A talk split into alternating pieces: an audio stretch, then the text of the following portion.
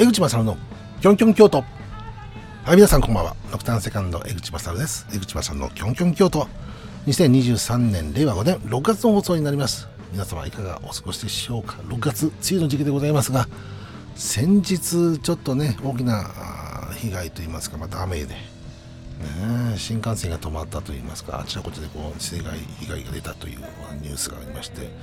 まあ僕はあの時は滋賀県の東近江市にいたんです。はい。でその時に、えーと、川の水が増水するっていう案内が流れて、たまたま行ったところが。えー、で、ダム放流しますっていう、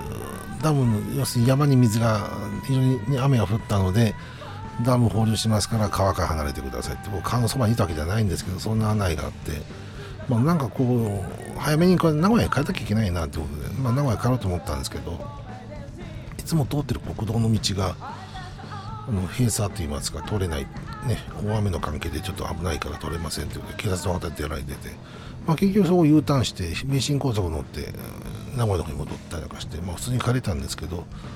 まあ、ちらほら2級ニュースは、ね、新幹線止まってね、こう駅で人がいっぱいいるとか。ね、そんな話が出てたりましてなんかでも思うんですけど豪雨じゃなかったよなっ、まあ、確かにひどい雨って警戒はしてくださいって案内はあったんですけど、ね、だけどあのぐらいの雨って昔よくあったような気がしたんですよね。自分の中では。子供の頃って、うん、だけどこう長時間降るとこれだけ被害出るんだな、まあ、降り方が全部自分の中心に考えてないんで自分の周りだけの問題じゃないですからね。だからそれがちょっと違うとは思うんですけどただ本当に、ね、被害が、ね、出てなんかしてまあ、交通機関がこう乱れて、まあ、高速道路が止まって、本当にこう予定が狂ってしまった方も非常に多かったのかなと思うんですけどね。ただ、これ1回じゃなくてもだこれから、ね、6月、7月、8月と台風シーズンなんか来ると何が起こるかっていうとまた心配になってしまうわけですよね。まあ、京都の方はね、えー、祇園祭りが7月にあったりがしますからね。1年一番こうにぎわうと言いますか人手が長いお祭りですから1ヶ月はね。ですからこう、まあ、京都の方が非常に楽しみされてるもちろんこのコロナの関係でずっとできなかったことができるようになった、ね、去年あたりからこうだんだんこう成長化してきてるっていう感じがするんですけど、ね、ですから非常に楽しみにされて今準備されてるのかなと思ったりしますしもちろんそれを聞くね、えー、楽しみたいというこう観光の方も非常にそうそう観光の方増えてるよね。京都この間先日も言ったんですけども外国人の方非常に増えていたりましてねもう道聞かれたりするってどこどこ行くかわからないって言って最近ってスマホでこう日本語に喋るようになるんだね。なんか文章をする向こうの方。だから何が言いたいかっていうのは割と分かってくるんでまあ簡単な英語喋りながら僕は説明していただくんですけどうんだけどあこんな時代なんだなって改めて思いますね、うん、まあそんなことでございます。えー、京都三条ラジオカフェさん、ね、FM ワイズルさんいつも放送していただいております、京都、えー、内間さんのキョンキョン京都でございますが、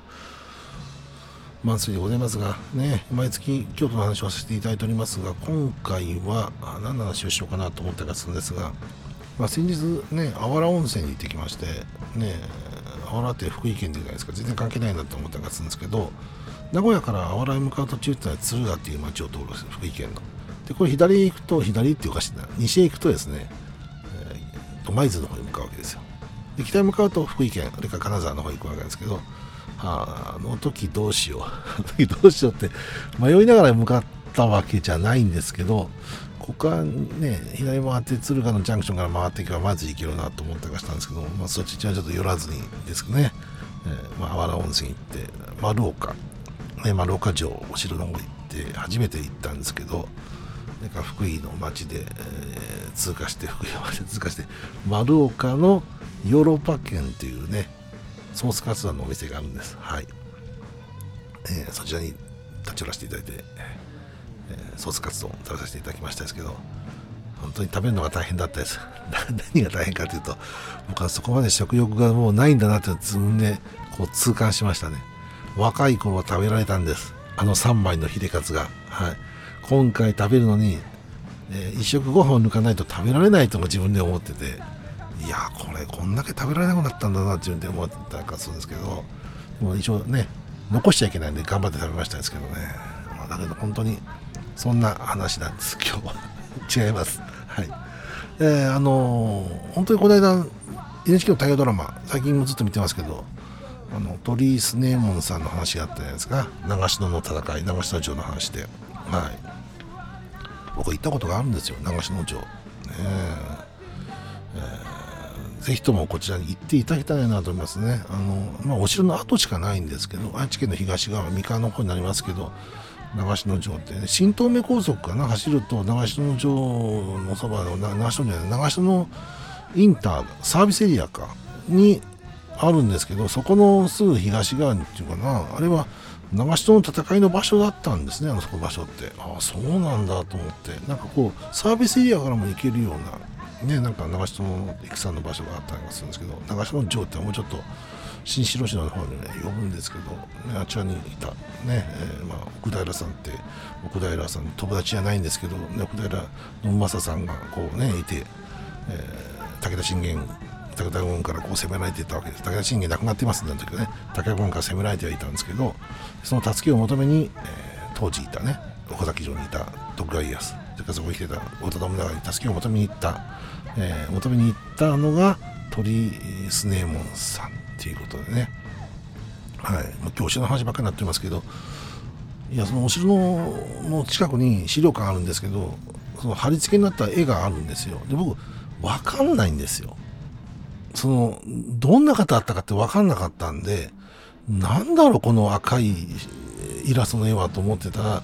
トリスネモンさんが最後、まあ、武田軍に捕ま捕虜で捕まってしまって、こう殺されてしまったんですけど、その時の絵を描かれたっていうね、誰か描かれたと思うんですけど、それの絵が欲しいんですよね。で、ああ、そうだ、そんなすごい方だったんだっていうことで、今ネットの方でいろいろとねこうニュースになってたりとか話題になってたりしていろんな方がこう調べてまして僕も YouTube なんかで調べて、えー、見てたりしたんですけどこのトリス・ネモンさんのこのやっぱテレビドラマといいますかね話題になった映画といいますかそういうものをちょっとちらちらと見させていただきましたけどだからねこの大河ドラマと少し内容が表現の仕方が少し変わっている部分もあるとは思うんですけどこんな勇気のある方だったんだなっていうのを改めて思いましたね。えお城のそばにお墓があって、えー、新篠市新勝寺っていうお墓がねお寺があるんですけどそこに、えー、と鳥居スネームさんのお墓があるのでぜひとも行ってみたいなと思ってかしていますね。なんかこう今日はお城の話、まあ、京都の話になってくると、まあ、京都はあれですよ。最近よく見るんですけどぶらり歴史探訪ね。京都ロマンっていうね。テレビドラマがあるじゃない。テレビテレビ番組があるじゃないですか。これ京都のね、えー、番組でございますけど BS で僕名古屋で見てたんかして、ね。えー、とだから本当思うんですけどこの京都の話題ってよくこんなに続くよって思いながら見てたんやかするんですけどやっぱ京都って歴史があるじゃないですか。もちろんこのさっきもお話ししました戦国時代の話もあれば幕末の時代もあるし今現代の話もある。だから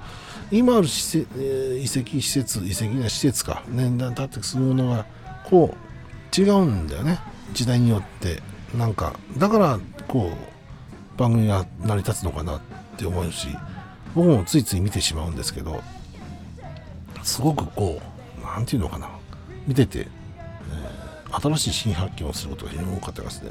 えー、見させていただいております、ね、ブラリ探検棒は、ね、ブラリ歴史探訪か。こちら今中村雅俊さんがほぼメインで藤井フミヤさんもやったり、ね、出てますね、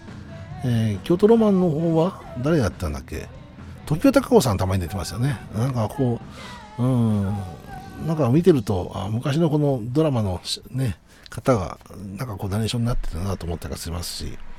そのナレーションの中でもまだ島本澄さんっていう方がね名前知ってる方もそうなんですけど僕は実はルパン三世カリオスロン城ね、映画でございます。1979年に放映されたというか、映画館でロトされた、あこの、なんで、ルパン三世カリオストの城でございますが、その、クラリス城の声をやってるのが、島本澄さん。ね、68歳になられてですね。